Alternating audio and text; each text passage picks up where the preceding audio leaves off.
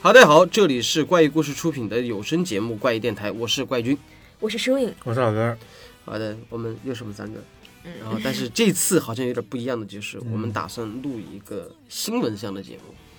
就是我不知道听我们有声节目的观众有没有知道，我们之前一直有在不间断的更新一个节目，叫做《怪异情报处》。但这个是文章图文形式的，对，我们所以我们打算把这个怪异情报处给拓展成一个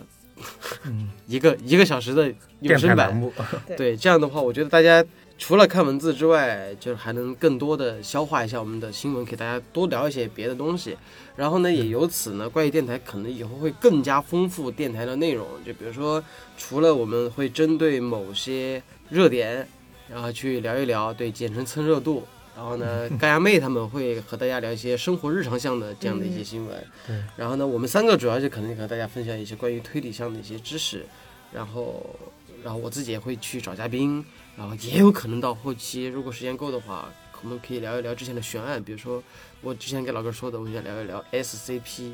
哎，这是什么？基金会，你看是不是？我不知道。 是不是？是不是？对，就所以说，就是这个其实是已经蛮火的一个东西，嗯但是我们就打算以后我和老哥儿就跟你聊，你就属于这种状态，然后对来听一听，然后可以里面其实蛮多新鲜的东西的。所以说今天、啊，我们就是。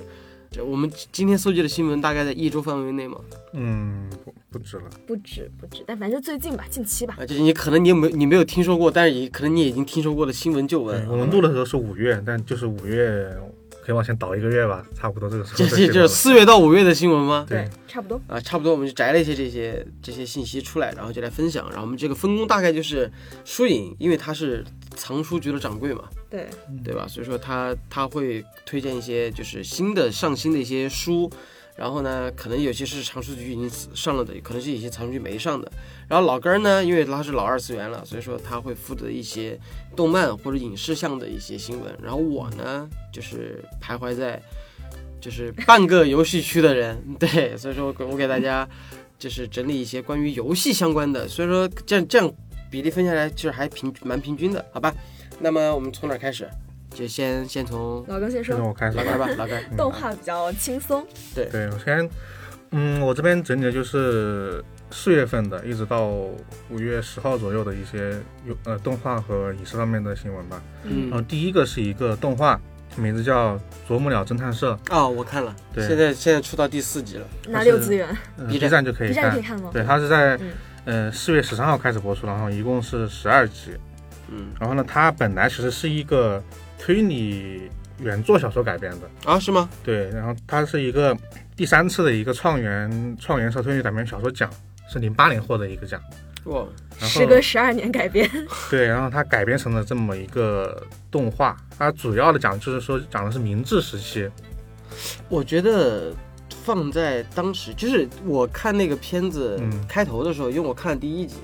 嗯，就是他一开场就特别孤鹤鸟之下的那个开场，就是我走在一个斜坡上，斜坡上有一个书店，嗯，因为主要是一日本的坡真的很多，嗯，就是无论是动画还是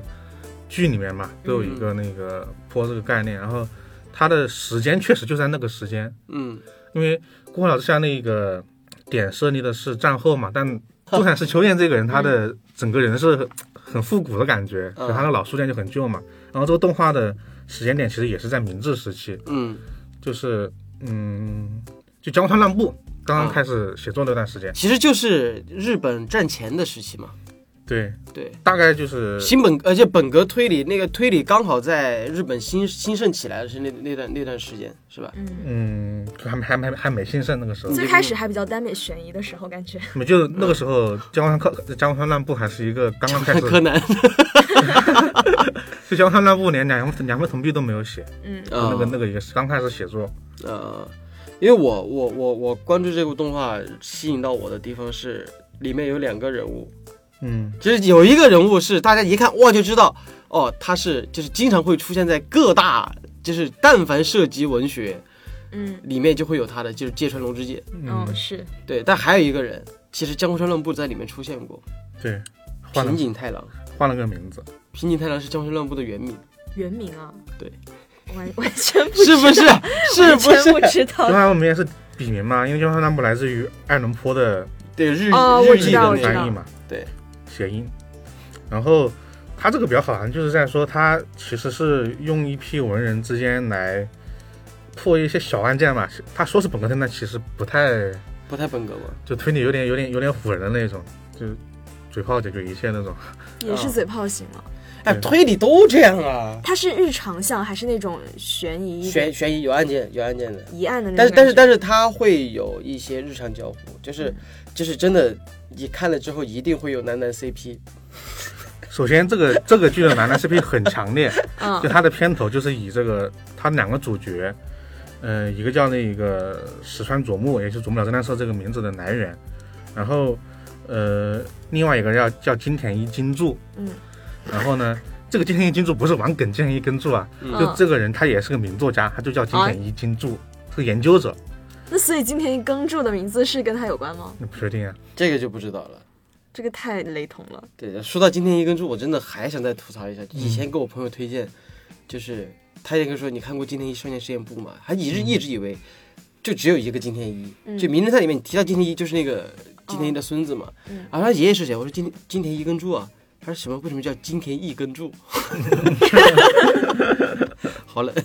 啊！继续老干，呃，它其实不止刚刚说的金田一金柱嘛，然后它有很多当时历史时期的一些人物吧，嗯，就莫名有点像文豪野犬的感觉。 那个他有嗯我那看到这个设定觉得很像。反对正除了除了芥川龙之介，然后平井太郎就江川乱步嘛，嗯，对，还有谁？还有一些我们可能不太熟悉，但是在日本比较出名的一些作家吧，嗯然后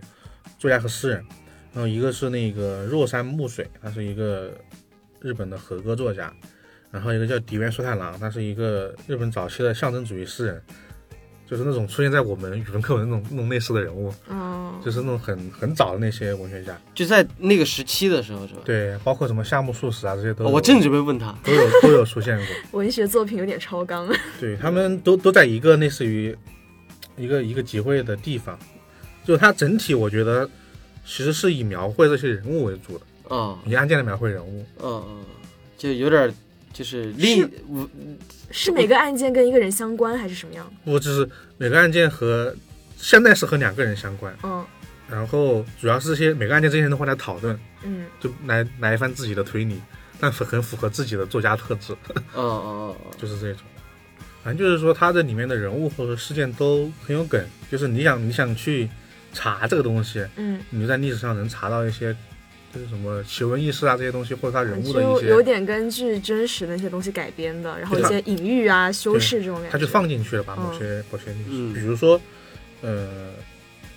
我们刚说像江户乱步，他的出道作不是两分铜币嘛，嗯，嗯对，然后呢，他的一个案件，案件是一个妓女嗯被杀害了，嗯然后呢，在现场发现了一本书，这本书里面夹着一个两分铜币，嗯然后呢，这两个铜币就是变成了这个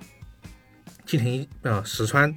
琢磨的一个在现场的一个证据。嗯最后呢，他们就就开始破案嘛，最后嗯就每个人破案都是错了，最后找到了一个，呃，不是找到吧，就最后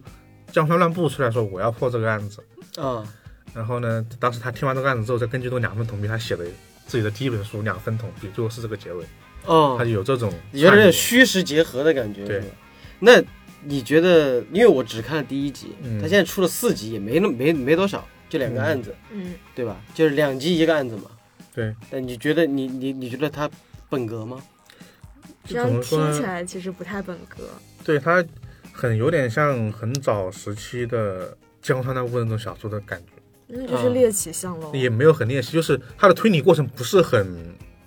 按照一个证据一个证证，哎，就不是那种逻辑推导的，嗯，，对他根据根据像那几个证物来脑补一段故事那种类型的，嗯，哦，那就那就是跟什证物么一、证物二、证物三，然后大家串起来想一段自己当时的案发过程和故事，嗯然，后就就这样，然后最后有一个正确的。早期侦探小说就这样的。对对，还挺好的，这个推荐大家可以去看一下，因为它那个画风我还挺吃的。对，对，就是尤其是如果你是文豪野犬的这个这个粉丝的话，其实看这个你会有一种莫名的另从另一个角度再去对这个作家有一种熟悉感。而且他的他的文学感很重，就大家要是喜欢这种类型的题材，比如说明治时期，或者说他们这种描写人物、描写情感为主的，都可以去嗯看一看。 OK 也还本来有本身的案件嘛，行，还有还有没有嗯，没有了。下一条对新闻？下一个新闻是一个网剧，我觉得可能很多人有注意到，呃，是一个网飞出品的华语剧吧，所以三十号上线了，叫《谁是被害者》。啊，对我看完了，太好看了。我好像听说过，但是还没有看。最近很多那种做电影的公众号啊，或者说什么都在对，狂吹。说这个东怎么西。样？对，这么怎么说？就是如果论悬疑程度和节奏感的话，它应该没有就是想见你嗯，那么的大众，但是它整体基调。它恐怖吗？呃，贼恐怖，就是不是、不是 不是不是不是不，我觉得我觉得他这种恐怖啊它不是恐，怖啊他这种恐怖是他一上来第一个案子就一个溶尸案，嗯然后他那个溶尸案就是一上来就给你一个就是完全不避讳那个镜头，嗯，各这种个特无写所谓啊。我我我不我不怕血腥，我怕是那种灵异那没没没惊那悚没那有种，。它就是现实案件。对他这个故事是怎么讲呢？就是他大概故事是讲了一个主角叫方一任，嗯，然后呢，他是有点叫叫叫什么呢？那叫亚斯伯格综合征。嗯，对，就那那个，我不知道这个病到底是什么样一个病啊？老哥，你也去查过吗？这个病据他愿意说比自闭症稍微浅一点，他没有智能障碍，啊，就反没有正智力的障碍，但他很聪明，嗯，但是他有社交障碍，就不咋说哦话，也不会跟你对话这。这这个人特别轴，对，就他是很轴。对，而且他他的你你会感觉他情商巨低，就是他、啊哦他一上来就是，呃，一个开篇就是他讲他中学时期，古然后怪的天才呗。啊，对，然后因为我最开始看的时候，我也以为是就这种也是那种搭搭档嘛，但是他后来的剧情发展会让我觉得非常的社会派。嗯，对，就是他一开始他那个故事就是老师在上课，就给你嗯讲那些化学知识、鉴定知识，然后嗯同同同桌有个同学就整他，就是给他给递了一封纸条给他，然后嗯那个纸条上面还沾了白磷，然后白磷遇热之后不是着火了嘛？嗯就他们打开之后看了一下，就砰，那个就就就燃了，就哦在在教室里发生一个小骚动。嗯然后老师正在觉得很奇怪的时候，往那边看着，那个咚就站起来，他他就开始闻那个味道，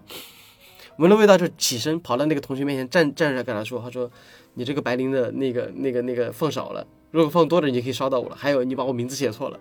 就就这种，你知道吗？然后我 完了有就点喜欢呢，对，然后下了课不是你之后就不喜欢他了，是吗？对，然后下了课就坐那儿，然后老师就给他说，就就讲了，就围绕他他的一个像是人物的一个大大的一个主线，就是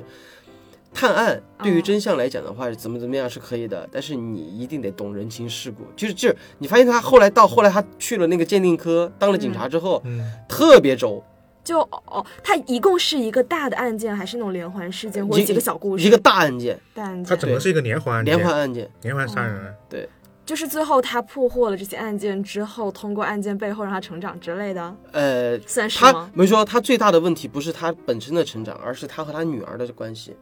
就是啊，这种人还有老婆呀？ 哎， 我都很意外， 真的巨意外。就是怎么讲，就是这个这个稍微有一，我不确我不确定有有没有有点儿剧透啊，就是、就是他一开始是一起龙山，嗯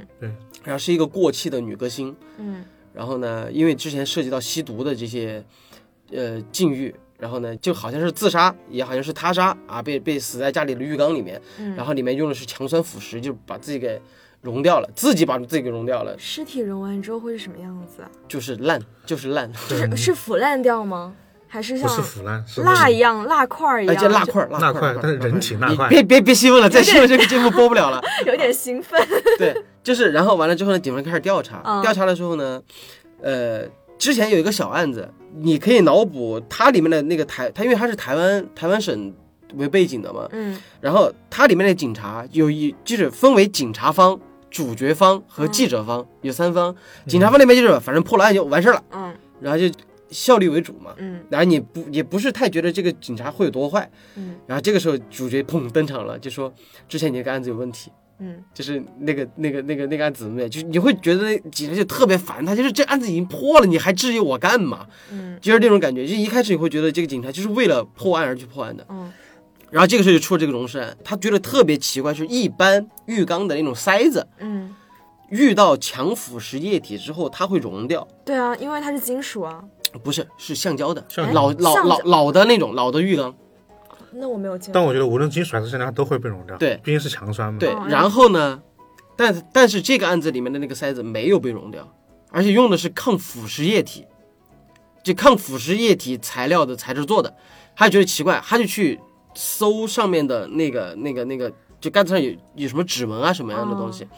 就在上面发现了，除了死者，就别的地方都没什么死者指纹，嗯，甚至在那个案子都不知道死者是死者是谁。啊、因为看不出脸了已经。呃，对，就已经整个器官什么的已经被那个了。然后这个时候，他在盖子上发现一个指纹，那个指纹是他女儿。没有死者的指纹，是死者女儿的指纹，还是说？主角主角女儿女的儿指是纹，吧？就是一开始你你会开始他他第一集是哦没把这层谜底给你解开，嗯但是他就说了他他的女儿之前被送到了管教所，嗯就是其实有是一个问题问题儿童，有这样的一个感觉嗯，就因为这个原因，刚开始谁都没说，他看到这个是贼焦虑，就看到了他女儿的那个前科记录，嗯，然后就开始去根据调，然后之后才根据故事的发展，才一层一层剥开他和他女儿到底是怎么了，他的老婆又是怎么回事儿，他们家庭的矛盾是怎么样的，所以他女儿是凶手吗？哎，这个就不说了，就这个是有涉及剧透，哦，对，就所以说这个这个这个东西凶手到底是谁，然后其实我个人觉得他这个案子，呃，怎么讲呢？他因为他之后就是开始出出现一个溶尸案，但是在这个这个这第一集的片尾告诉你，尸尸体是一个男的。嗯，对，然后这个最后一个镜头是那个过过气女星点了一支烟，蹲在那个电视面前就在看那个新闻，嗯然后紧跟着第二集就出现了一起焚尸案，嗯就一个人死就是跪着原地不动，烧就是就是烧死在了一个建筑工地上，嗯然后而这个人才是那个女星，懂吗？就是他就会有这种所以他结局怎么样？就是他，你觉得呃整体怎么样？我整体感觉就是怎么样呢？就是它整体用的那种基调啊，让我想到的就是大陆这边有一个剧叫做《无证之罪》，哦，它整个那个调调就是特别的冷冽，嗯然后也也也特别音乐，而但是它节奏也特别的慢，也就也不是特别慢嘛，嗯反正就是它特别在乎去刻画主角内心的那种冲突。你一开始你完全不知道这个主角在干嘛，嗯然后还有一个就是我不是说还有一个记者方嘛，嗯记者方有一个八面玲珑的一个女记者，她感觉就是完全就是她她的背后就是又抽烟，嗯，然后就我就只为了搜集我的新闻资料嗯来去调查这个案子，因为她之前有一个有一个情节设定是，她为了去这个过气女星家去采访她妈妈，嗯然后一开门，她开始走到她家门那前面的是就很冷漠的那种，打开门那一瞬间眼泪就流下来了，就说我是她的朋友，我是来看看她的。嗯然后他妈妈就因为这这样的原因，就把他就把他带带到家里去。然后他他那个时候就会形成一种反差，就是他一面很关心的在问这个妈妈她生前是怎么样的，但你知道他其实并不是这种人，一面就摆了个摄像机在那拍，嗯就就在那偷拍那种感觉。回去就写写写报告，然后完全不管警方有没有阻止他，然后有没有有有有没有怎么样，反正就把报告给发了，就是。警方都觉得很意外，就是谁把消息给我漏出去的，就是这种。嗯他而且他在警方内部有眼线，嗯就是他会或多或少，我我是猜测，好像这个总觉得这个那个里面的眼线警察和他有点关系，嗯，对，曾经发生过什么肉体交易啊啥的，就就是这种，这个还挺合理的。对。然后嗯之后就每个人就出场的主角主角方就破案方这嗯这这边的人，其实都都有去深入刻画他们自己的内心，然后他们之后就发现这个连环杀人案的规律了，然后之后就一层一层剥剥到最后，其实我最喜欢的就是他最后两集，这个一共多少集？嗯，八集，八集，哦，那还挺快的。网飞的剧就短嘛，短而且都一口气的放放出来嘛。他最后那两集的时候，当时我看的时候就觉得，哎，每集都有一一个小打引号的反转，就对我来说没有把握反转到，嗯，但是他有他他会有让我继续看下去的欲望。嗯最后一集的时候，就是我不说谁是谁啊，反正就有一场在悬崖上对峙的戏，冲击力太强了，我的妈呀！就他把前面的一些看似有些怎么埋了一些小伏笔吧，就那个东西不算反转，就是感情爆发点。嗯然后彻底爆发出来，然后到最后一集，然后所有人的这样的一个救赎，就是他整个八集就是每个人在自我救赎。它还是比较像台湾那边，他们比较想去描述为了人人性方面和社会题材方面的东西多一点点。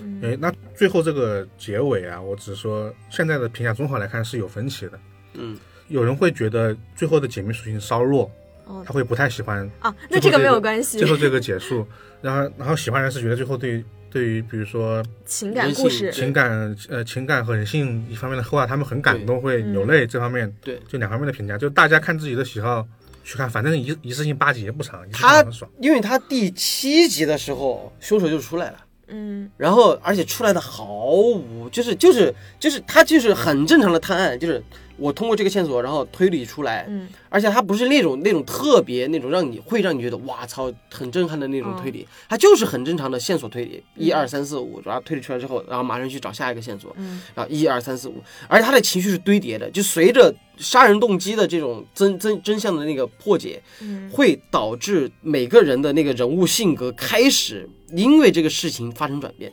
嗯，就比如说女记者之后就因为这个事情，她不是我不是之前说她每个每个案件报道都会都会去往外兜嘛，嗯，到最后就是说她会顾及到下一个死者或者怎么样的，她就选择不报这个新闻了。嗯就会因为利益去放弃，然后然后会知道为什么这个这个女记者会这个样子，就就就是有这样一层一层关系在这儿，然后凶手出现就顺理成章的出现了，然后只是，呃，最对于观众来说最大的疑问不是说谁是凶手，对，而是为什么凶手要这么做，嗯然后所以说你看他的这个就就后来就扣到他的题上，谁是受害者？他这个他这个主题就是说不单单是在里面的死者，嗯，也是在这个整个也不是社会背景了，嗯就就是参与到这个事件的人吗？，对参与到这个事件中的人，到底谁才是真正的受害者？不管是凶手也好，还是怎么样也好，他其实有点影射，就是台湾有一些制度了。嗯整体的题材属性还是很台湾的。嗯，对然后里面最大的咖，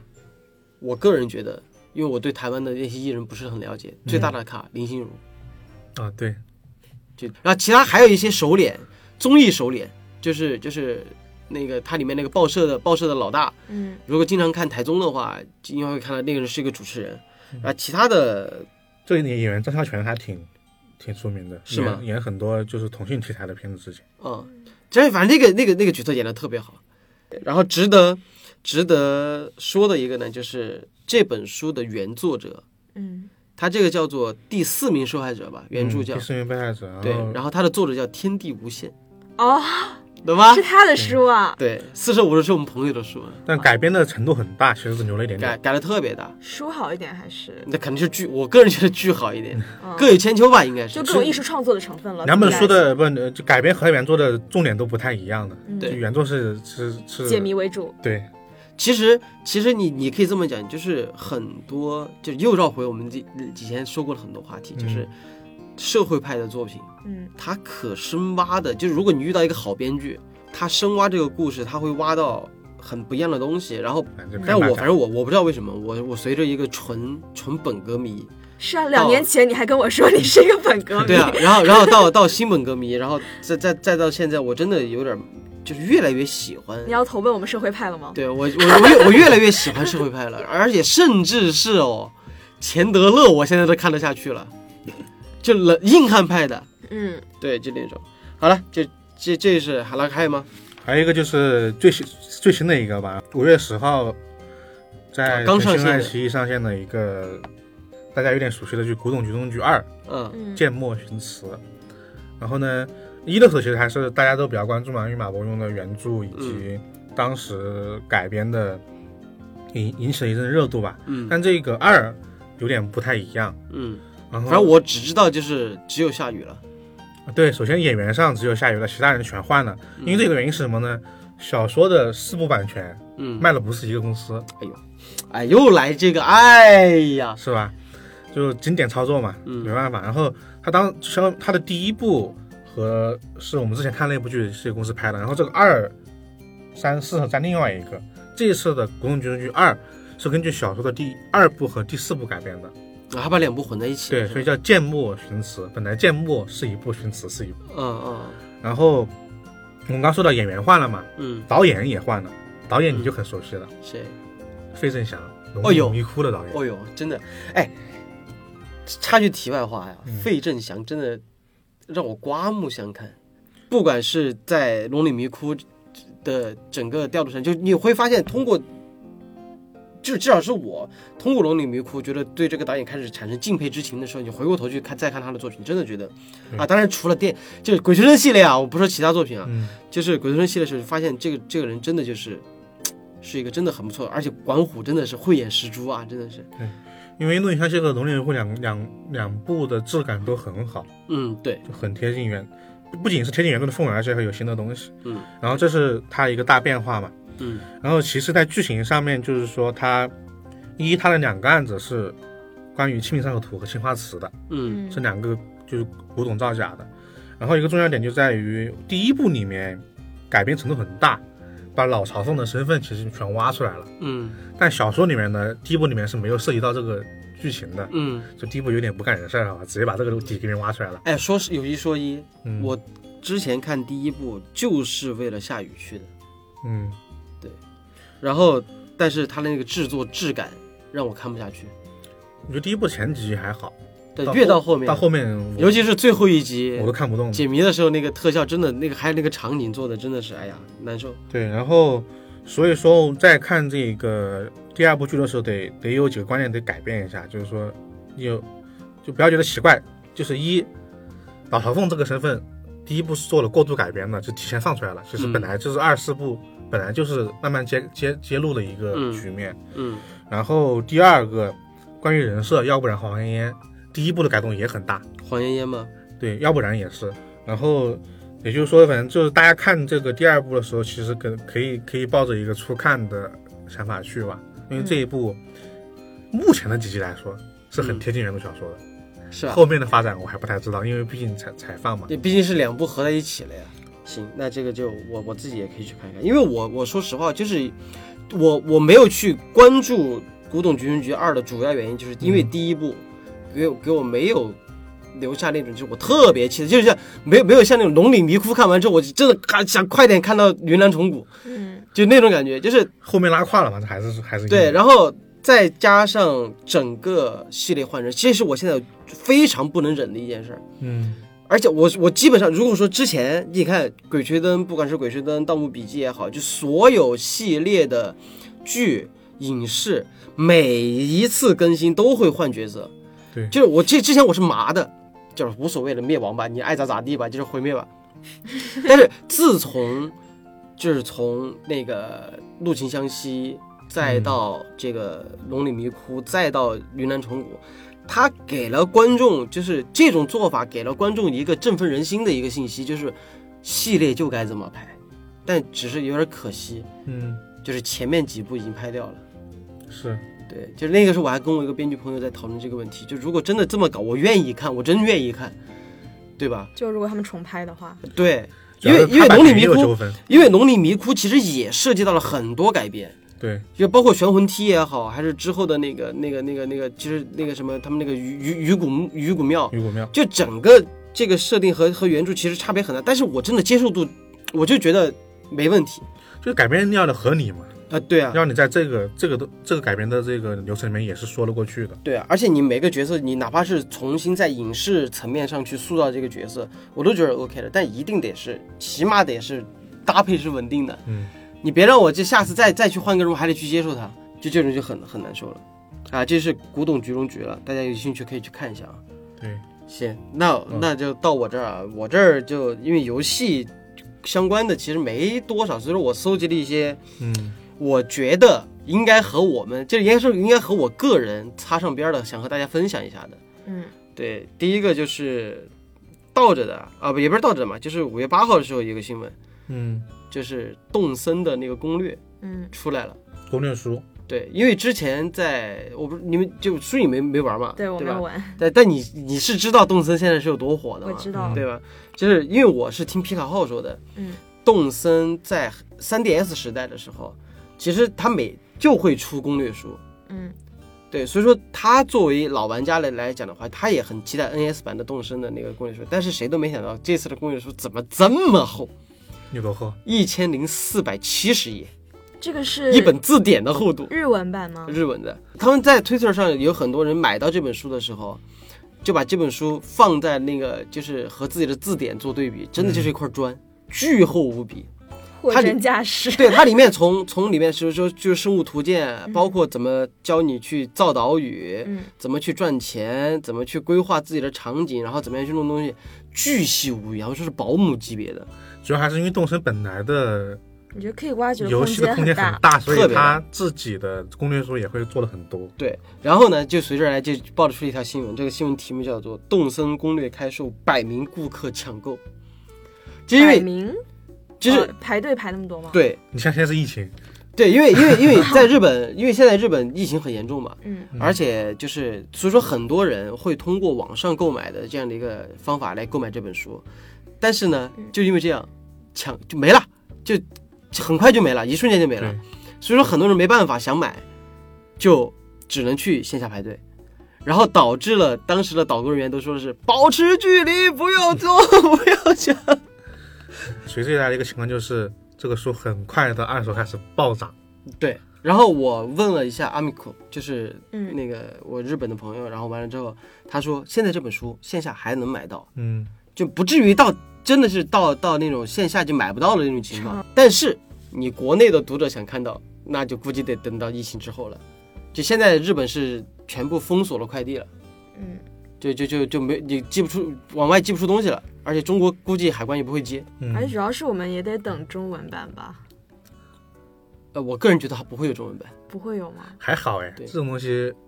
我觉得日文我觉得日文的消化会比那个好一点。一可能会有，二它其实很这这个估计会有中文盗版， 然后之前他那个塞尔达的那个攻略说，你其实你看看他的图，嗯，你就知道你要干啥了。对就他其实语言不影响阅读。，对，我说我，嗯，你知道我的英文水平吗？我知道。嗯对我最早塞尔达没有出中文版的时候，嗯我就是买了塞尔达的卡带，嗯还买了那本书，嗯我通关了， 是不是？是不是 unbelievable？ 嗯对不对？是不是难以置信？嗯，对，就大概是这么一个信息。我我倒我自己还倒还挺想买的，虽然说我现在就折合成人民币也就一百多块钱，那其实还行。对，主要是你考虑到一百零二，就它它的折合成人民币，嗯就但直但接现折合呗但现在能卖多少那不确定了。对啊，嗯你能买到的，我觉得肯定不是这个价的书而。且代购肯定会加。然后还有一个呢，就是这个就是怎么讲呢？我觉得有兴趣，它出来我会看，嗯，但是呢，我会不会夸它不好就 说不。好说了。嗯就是《咒怨》系列嗯，原创影集，叫做《咒怨之始》。就九创影集是个，呃，怎么讲具？体就是什么内容它官方，它官方说的是《咒怨》系列目前为止第一部以剧集形式出现的内容。就你之前不是听说过《咒怨》什么有 TV 版？嗯，对，嗯对，然后包括有特别 SP 啊这些版本的，它没有出现那种连续剧。嗯，它这是个连续剧形式呃的咒怨，对，然后我看了一下它的预告呢，也就那样，而且它那个其实阵容搭配还蛮强大的，但是说实话，所以它这一部的内容是因为我是看过原著的嘛，嗯，所以它这哎，个不是是不是，咒怨没有原著，哎不就是那个什么还不是你那是还那个午夜还凶 铃， 就是午啊夜凶铃， 午夜凶铃不是咒怨吗？不不是不 是不啊是， 对不起，但是你可以去看一下《贞子大战加一》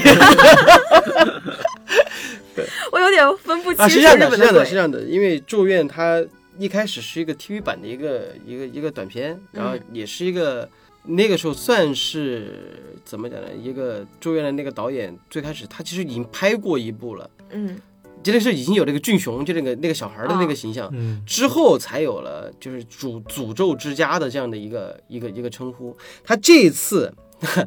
网飞又呃是又是他们，有钱的网飞爸爸，网飞给的，就是他最那个原创剧集。然后他现在目前为止说是一共六集，嗯然后也是会以那种一一次性在七月三号就直接投出来了。他现在这个搭配呢，哎呀，我不知道怎么说。一言难尽，这就是对，他的导演是山宅唱，没有听我说不，知道老根儿知不知道，他有个电影就是《你的鸟儿会唱歌》。那还不知道没看不过知，道 不应知道该，应该就我也不知道他，但是他的编剧就是一个是《午夜凶铃》的编剧，嗯嗯，叫做高桥洋和，然后还有一个就是《咒怨》的制片人，这也算是这个人算是一手把《咒怨》给弄起来弄了，起来叫做呃依赖浓重，对，然后他们俩来负责剧本。然后整个故事呢，就是你们记不记得在《咒怨》系列里面有一个叫做《咒怨之终结》，嗯，嗯对，这个是咒怨的开始，也讲也讲起源的故事。所以说，怎怎么讲呢？就是我看到这个新闻之后，我我我是麻的，嗯，就我整个人是麻的，就是我又不来， 对我不会觉得他这个这个阵容搭配会让我多期待，我一点都不期待。但是既然出了，你就看一看吧，看有有什么这新的种心恐态怖。桥段吧因因为在今年，我不知道忘了是今年还是去年，就没板周员。嗯，嗯去年呃，对，就去年那个没板周员也是，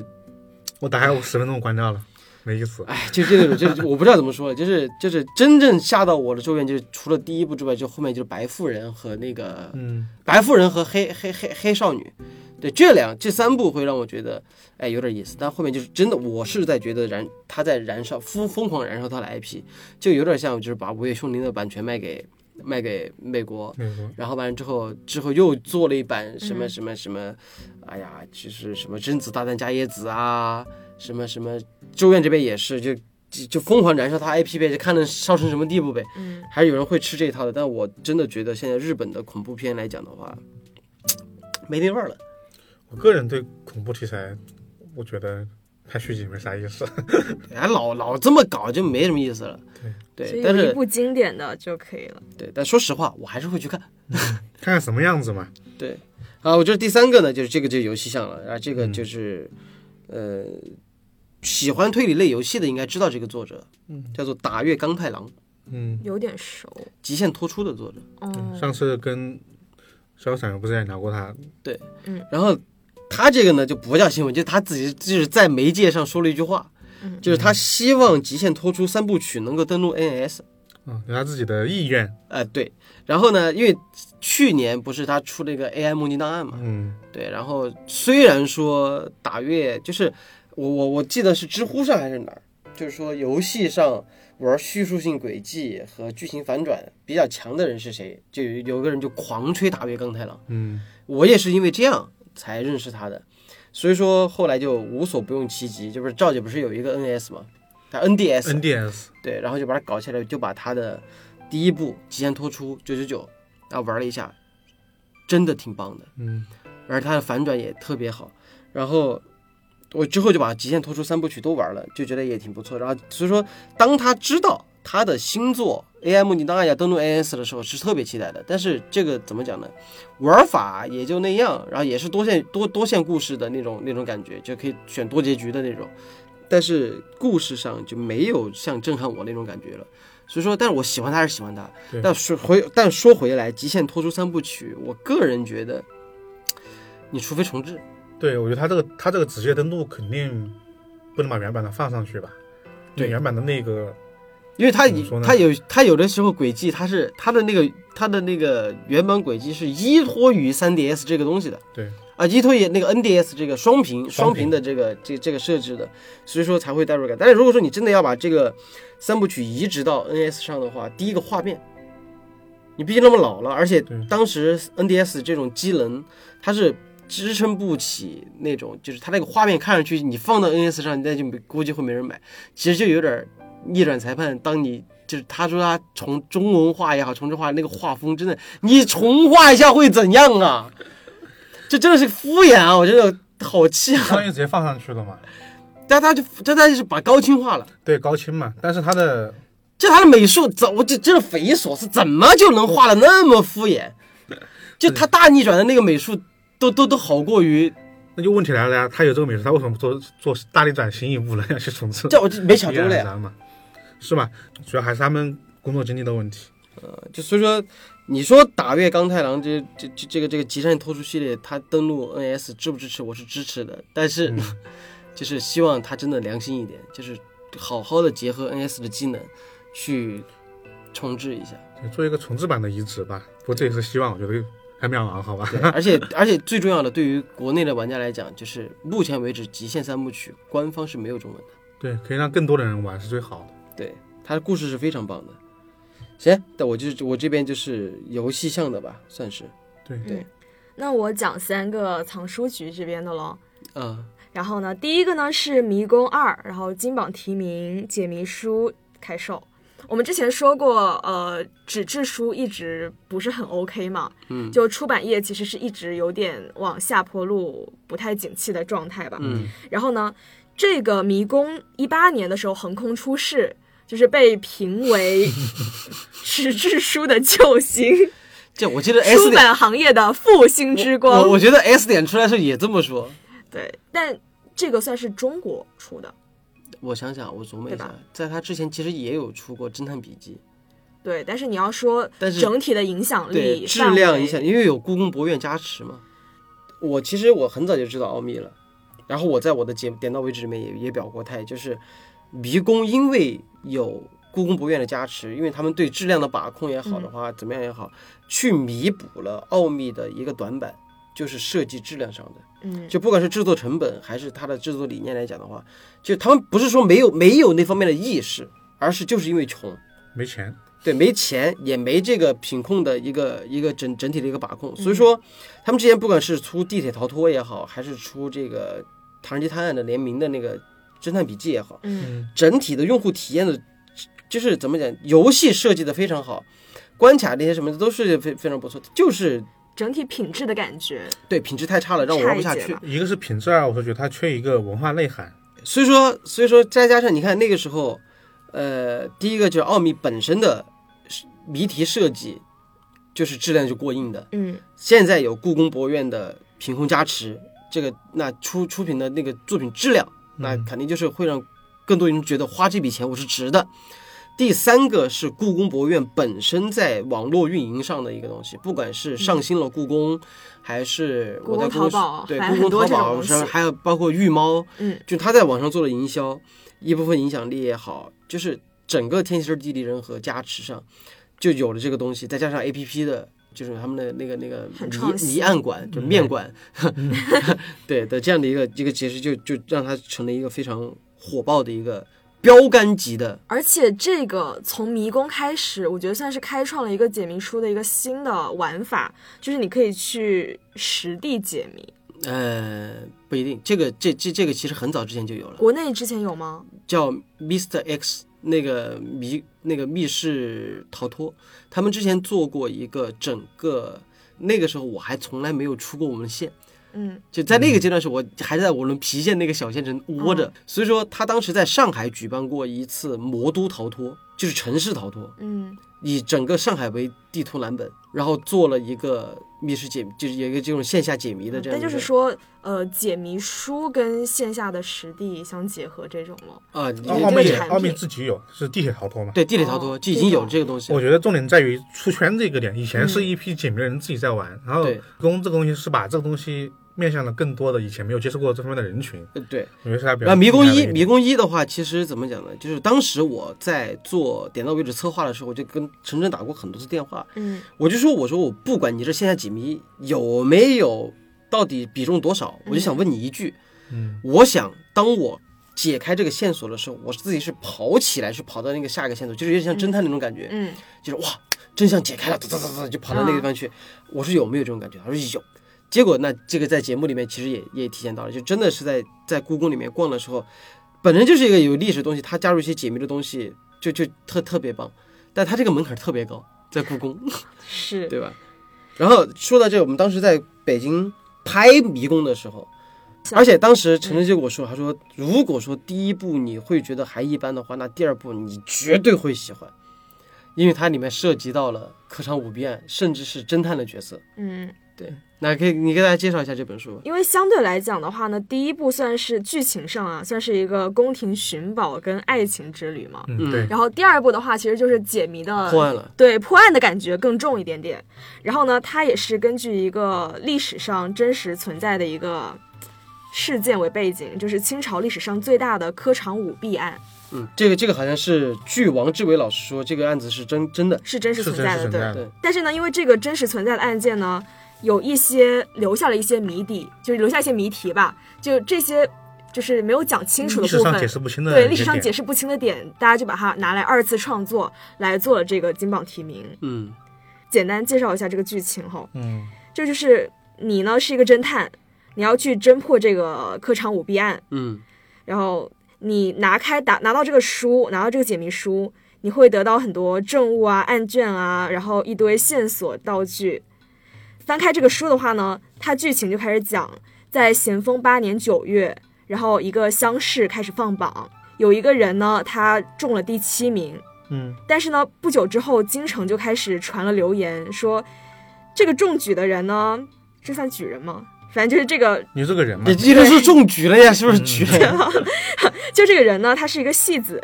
然后他只会唱歌，就是只会熟悉曲调这种东西，别的一无所长。嗯，就按理来说呢，他好本干身呗对他本身也没有资格去参加科举，他应该也没有本事选上，嗯所以呢，这个一定会有舞弊，就绝对是作弊了的。嗯然后皇上知道这个消息，非常的生气，就说下令彻查。嗯，结果发现出现问题的试卷不止他一份，多达五十多本。 哦呦，对，所以嗯呢，由此呢，这个清朝历史上规模最大的科场舞弊案就案发了。对嗯，这个其实刚才舒颖说那个就是你啊，其实不是你，嗯，是扮演了一个侦探，叫做嗯陆明渊。对我，我我我现在不知道这个陆明渊到底历史上有没有真实存在，他是一个宋师，嗯嗯你可以理解成就是清代的律师，对，就这种，是一状个状元宋世杰，是他是那个朝廷秘密查案机构的一员。嗯，对对。然后他这个就是老老套路了，就是迷宫一的老套路，一上来先遇到一个历史人物，嗯， 就我们当时玩的时候就一上来就翁同龢，能和嗯对，就这个，而且它这次比较迷宫一的话，加入了图片的互动，就是你可以在图通过图片，然后去点击上面的线索，有些交互对话交互，就是你是怎么知道？就比如说他和翁同龢相遇的时候，嗯你是怎么知道我是个状元的呀？怎么怎么样？是什么考官啊什么的？就通过那个翁同龢坐的马车，你你得去点按那个图片嗯嗯去推理，然后做选项。但这个呢就会有一种侦探的代入感在了。嗯然后再加上里面配了一些道具，而且最让我感到欣喜的地方是它，它有把《洗冤集录》里面的一些验尸的东西融合到放。进去，对对。他这个案件的案发过程现场就是参考了《洗冤集录》，然后《平冤录》，嗯，然后很多法医学著作吧，对，然后就想从古代的侦查角度来去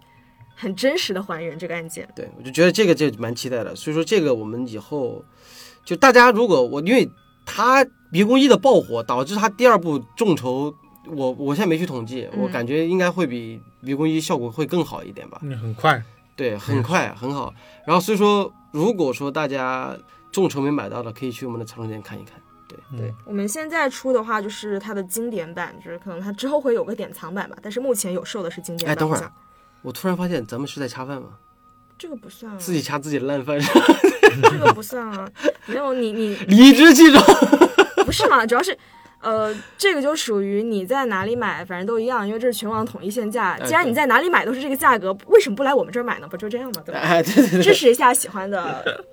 对，哎，行行行行，没啥不愧毛病不愧是藏书局的掌柜的。对啊，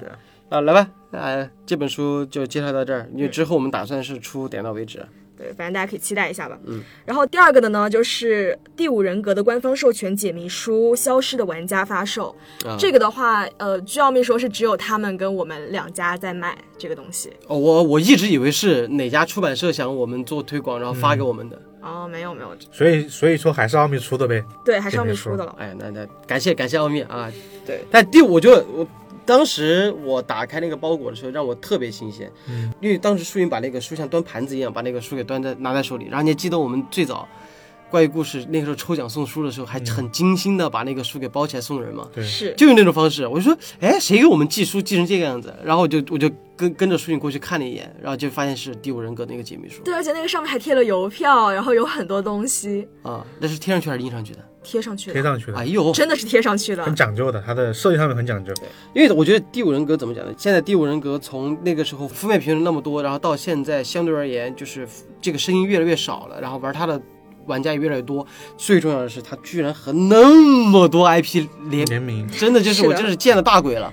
P 五嗯都那个那个那个那个一那个叫什么？哎呀，我想想不起来了。那个伊藤润二，嗯，对，然后还有那个。呃不是风学院那个叫啥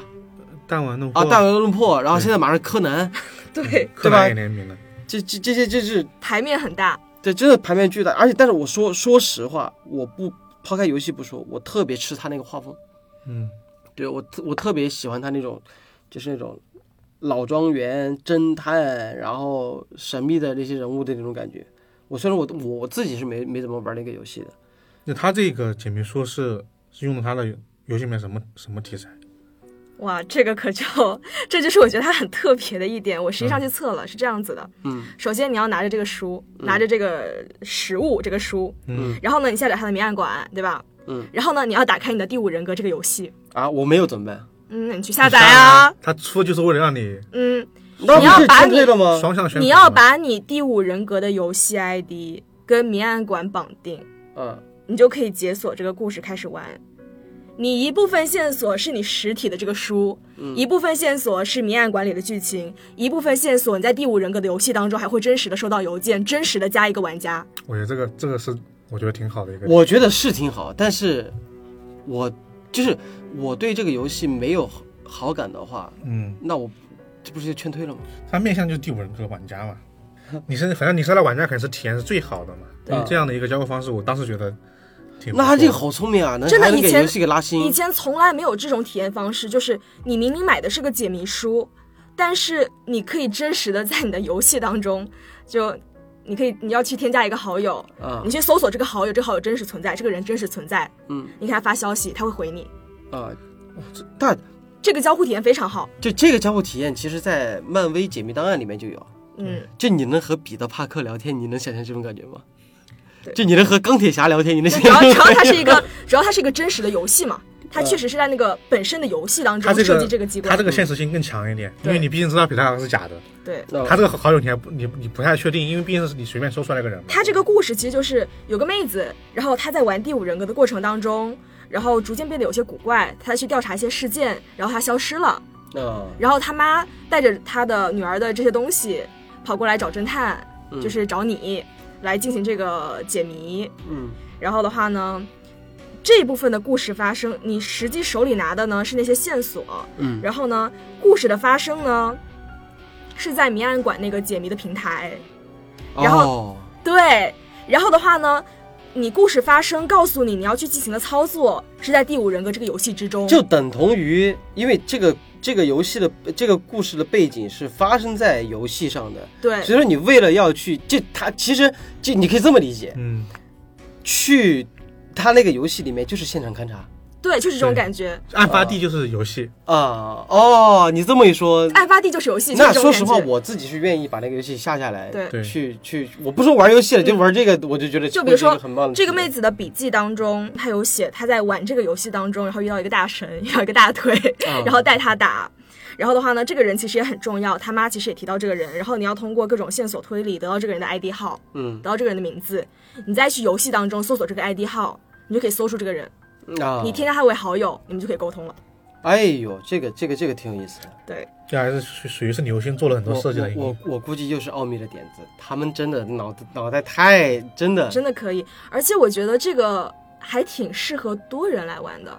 这个是。我觉得这个可能两到三个人玩其实都是 OK 的，就是可能一个一个人一个翻人书看找谜案线馆索，就然后是一个人看分故开事，对，可以分分开工。啊。我自己一个人玩的话，我是觉得有点乱嗯累，对，有点累，有点手你还乱你，还你还嗯你还得退出 A P P，会要反复切。除非你有两个两个手两个手机机。对，你要反复切后台的话，会有一点点的小障碍吧。但是这个还挺适合大家一起玩的。那这就是等同于现在总结一下这这这这个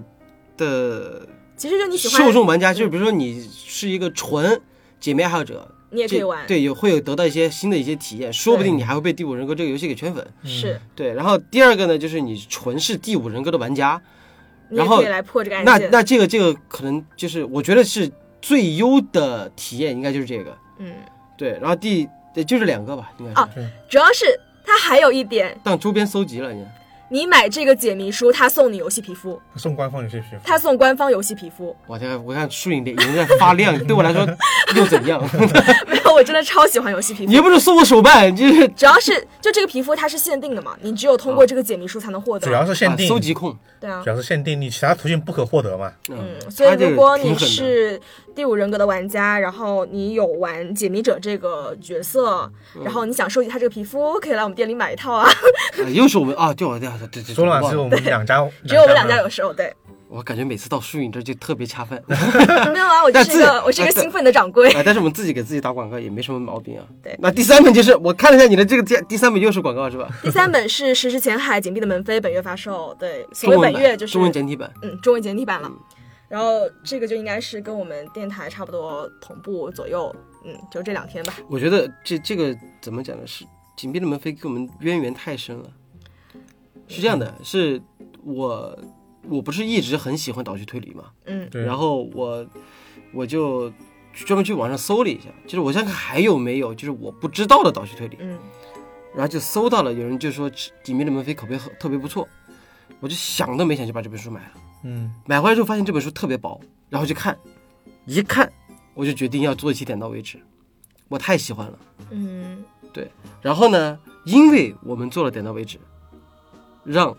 黑猫文库的编辑王佳佳老师嗯。看到了，才去买了这本书的版权。哦，所以他们引进就是因为我们吗？ 对嗯这是他跟我说的。所以说当时他在找找我们做图书馆的作序的时候，嗯紧密的分也是想找我来弄，但是我是不想了，就是因为因为真的紧密的那个图书馆之谜的时候给我。虽然说排面安排的满满的，但是怪不好意思的。我真不好意思，就是很多人到现在现在的嗯已经怪不好意思了。啊对，好多人都跑来给我说，就是以为这本书是我写的，再加上我，你看我第一不是作家，嗯第二呢在推理上也没什么太多的建树，嗯所以说同行看了也也觉得莫名其妙，就我妈当时看到这本书，她以为是你写的，因为腰封上大大的你的名字。 对，就是他她们以为你会出了一本新书。会给我们造成一种，就是会让他们觉得就是啊，出版社在蹭一个。臭网红的一个热度去嗯做，就反正怎么来也对对出版社不好，对我们也不好，对作家更不好。就所以说让我觉得就算了，算了，这几名门费我就最多最多写个推荐语，嗯，怎么样？没想到还让基丁去写了 这这个序。毕竟密室嘛，对对，但基丁基丁其实也写的挺好的，说平时在网上互动吐槽归吐槽，但是他其实对，因为我和基丁当时还特别去讨论过倒叙推理，嗯就那个时候。包括他那个福家井布补的问候，嗯我也和那个我也是推荐给基丁的。基丁看了之后，因为我们一开始都觉得倒叙推理神作就是《鬼神三郎》了，嗯，没法超越了。但是真的后来你去看福家警部的问候的话，你会发现它的案件设计会更优于古田十三郎。我其实顺便说一下，就是嗯我发现啊，就是在我们我们藏书局其实是有一些国产推理的书嘛，嗯，然后唯一一个读者们看完之后会向我反馈，觉得这书写的很不错的，并且让我去催更的，？是基丁吗就是吉丁的《凛冬之关》。嗯，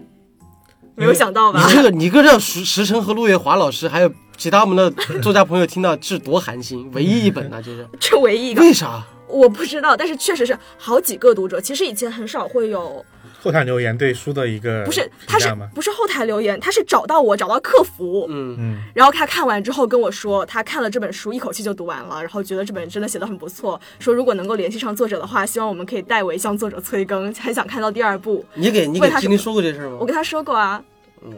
不是不是不是，你我你你你得就是这个时候，听众朋友们，我不知道你们现在听到这个节目是有没有看到基丁的《灵动之关》啊？但是如果你看完了之后你喜欢的话，去微博搜他，然后千万不要客气，就是千万不要说。就是基丁老师，我特别喜欢你的作品，就是我我希望你赶紧出第二要部或者强怎硬么样，一点。你直接说傻逼，赶紧跟， 不跟打死你。 对，因为基丁老师抖 M 属性真的太强烈了你，这样这样说，他可能写的更 快。对对对，不然我就拿我的拿我的假牙子踩死你。 嗯好，说回《紧密的门扉》，就是就是九九读书人，嗯然后以前就是只是出版策划这种，然后但是在去年他们就嗯成立了黑猫，就是黑猫文库。嗯，对，然后黑猫文库呢，就是把其实这和新兴的五月文库其实是异曲异曲同工嘛，对对对吧？然后他也签了很多国内的一些作者，包括其实老朋友都有。今年会出挺多的。对，之前会出挺多的，然后出了几篇门扉，但是有一说一啊，我这这个这个，虽然说几篇的门扉和我们的渊源特别多，然后我们也会把它列入到我们会有藏书票系列里面。嗯，王姐姐老师，如果你听到这期电台的话，麻烦把你们的美术真的好好提升一下， 行不行？封面真的有点丑，不好意思。太丑了，我的妈呀！但是哎，不得不说，嗯石沉的那本新书 嗯，封面特别好看，啊，不是，它那个不是封面特别好看，你把那个呃封面好看，你把那个封面给它拆了之后，里面那个也挺好看的。我觉得是《秦岳飞》这本书是有设，就是有小心思在里面，他想做了个门那种感觉嘛。嗯啊，我觉得这个是也挺好的，但是做出来的最后呈现出来效，效果可能没那么的好看。对，反正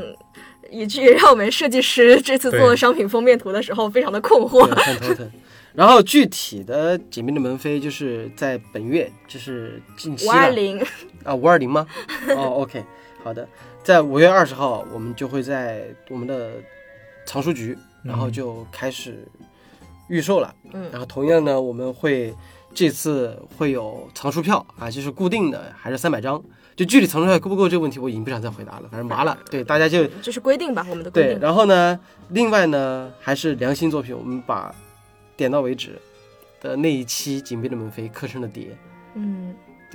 就是以另外一种形式给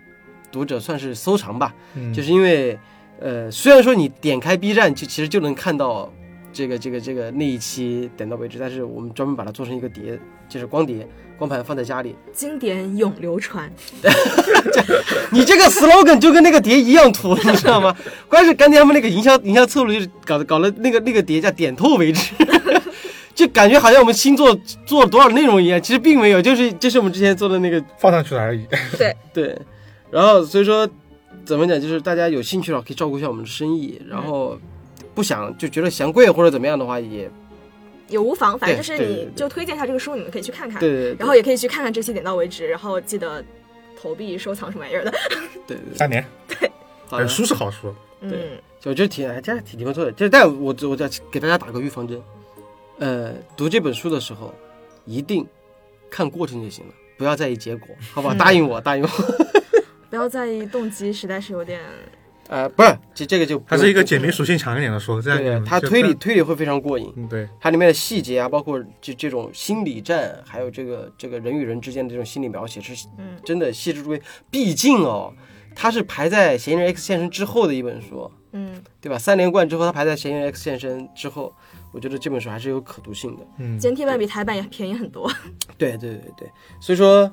好了，那这就是今天咱们的新闻了吗？还有谁还补充的没有了吧？没没有了，了，好的，那这就是咱们的新闻节目。对，就是如果你听到后面恍神了，就觉得我们这还是恰饭，其实真没有，真没有。就是我们不管是对影视作品也好，还是对图书也好，其实都有自己的一个热忱吧。然后，当我们这当然巧的就是有我们有藏书局，给自嗯用这种电台的方式能给自己带到货也是好的。大家如果说想支持一下的呢，也是可以去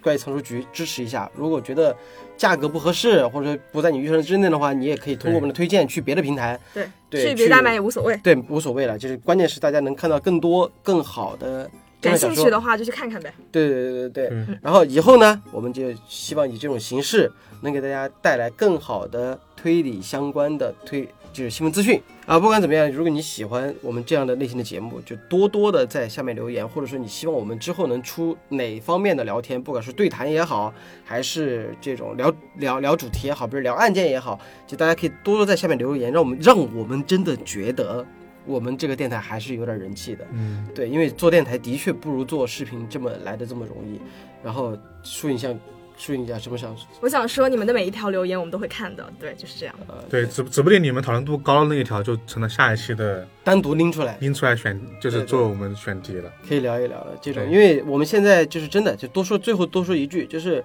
其实现在大家看到我们不管是关注的新闻也好，还是藏书局的书也好，我是希望能够在今年，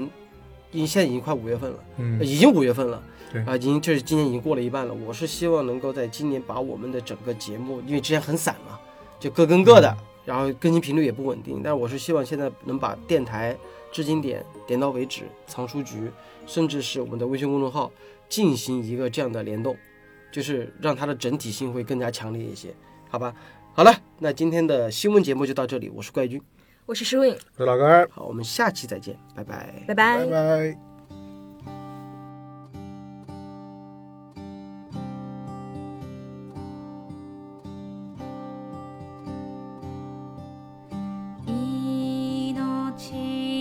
命短し恋我是怪君，欢迎在各大音频播客平台订阅和评价我们，搜索“冠一电台”即可哟，记得关注哟，拜拜。口